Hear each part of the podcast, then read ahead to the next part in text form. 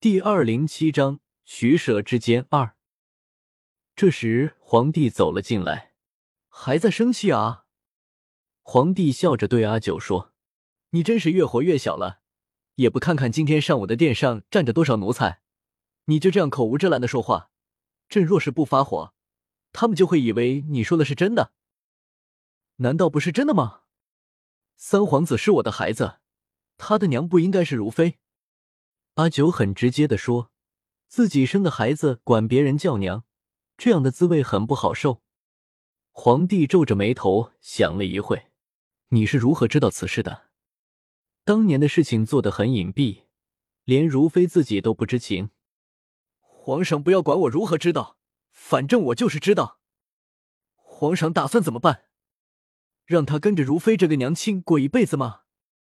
我告诉你，不可能。”只要我还有一口气在，就一定会把他夺回来的。阿九像一只护犊子的老母鸡一样大声的说着：“好了好了，不要生气了，反正都是皇子，跟着谁不都是一样？你若是想他了，我把他放到勤政殿里养着一样的。”皇帝握着阿九的胳膊，好声好气的哄着。阿九一把甩开皇帝的手，说：“赫连月白，有一点你最好分清楚。”三皇子他不是皇子，他不是你的儿子，他也不熟这个皇宫。你听好了，我要带着他出宫去。我讨厌这个皇宫。皇帝听了阿九的话，脸色渐渐凝重，最后沉声说道：“云岚与三皇子，这两个你只能选一个，要么留在宫里一心辅佐云岚，要么就带着三皇子出宫去。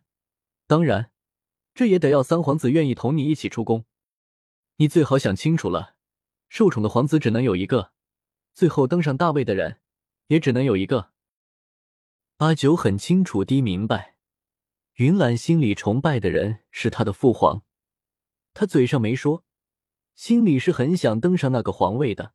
可是三皇子是自己的亲儿子，年纪还太小，不知道他有着什么样的心思。如果他长大了也想要皇位，那该怎么办？眼睁睁的看着他们兄弟相争吗？还有莫尔，一个人在外面漂流，寻访那个神秘的道姑，过得好不好？又没有困难，都还不知道。阿九觉得自己一定要尽快做决定，千万不能等到将来皇子们都大了，互相厮杀的时候再做决定，那时候就太晚了。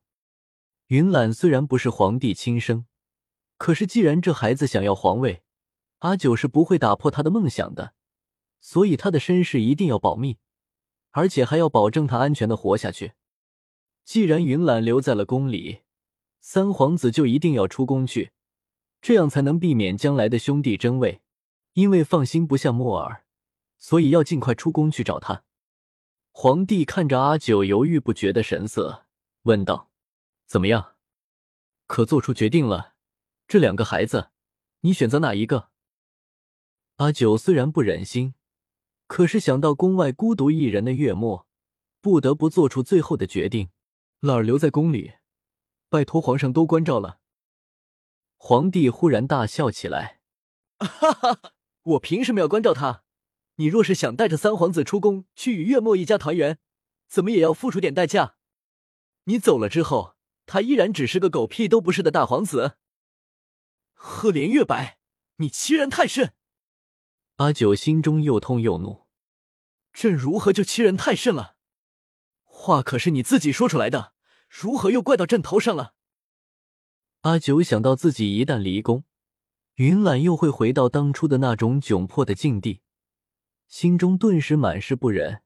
看着一脸奸笑的皇帝说：“皇上没有欺负人的话，我现在说我要带着两个孩子一起走，希望皇上不要阻拦。”皇帝又笑了起来，不阻拦，当然不阻拦。只要云岚她愿意跟你走，我绝对不拦着。要不，朕现在就把她叫过来问问。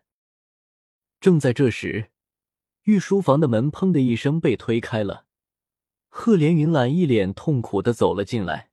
不用叫了，我就在门外，我全部都听到了。云岚缓缓的走到阿九跟前，睁着明亮的、含着泪意的眼睛。定定的看着阿九说：“不用问了，你既然在我和三弟之间选择了三弟，还管我的死活做什么？我不会跟你走的，我讨厌你，我没有你这个娘。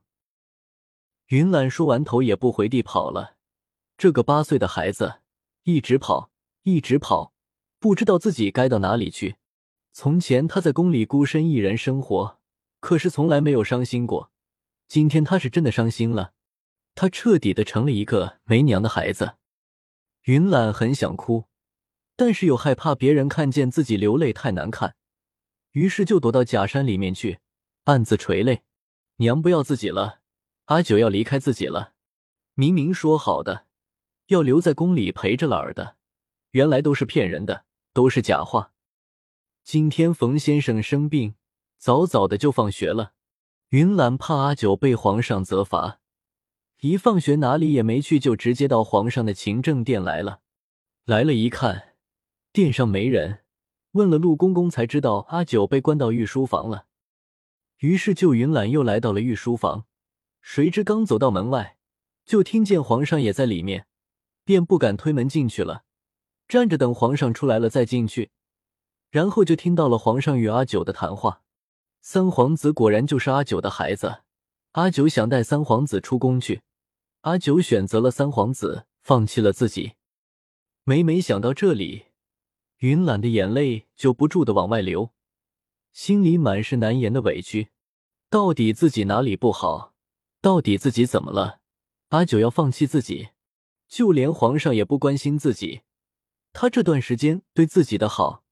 原来都是冲着阿九来的，为什么会是这样？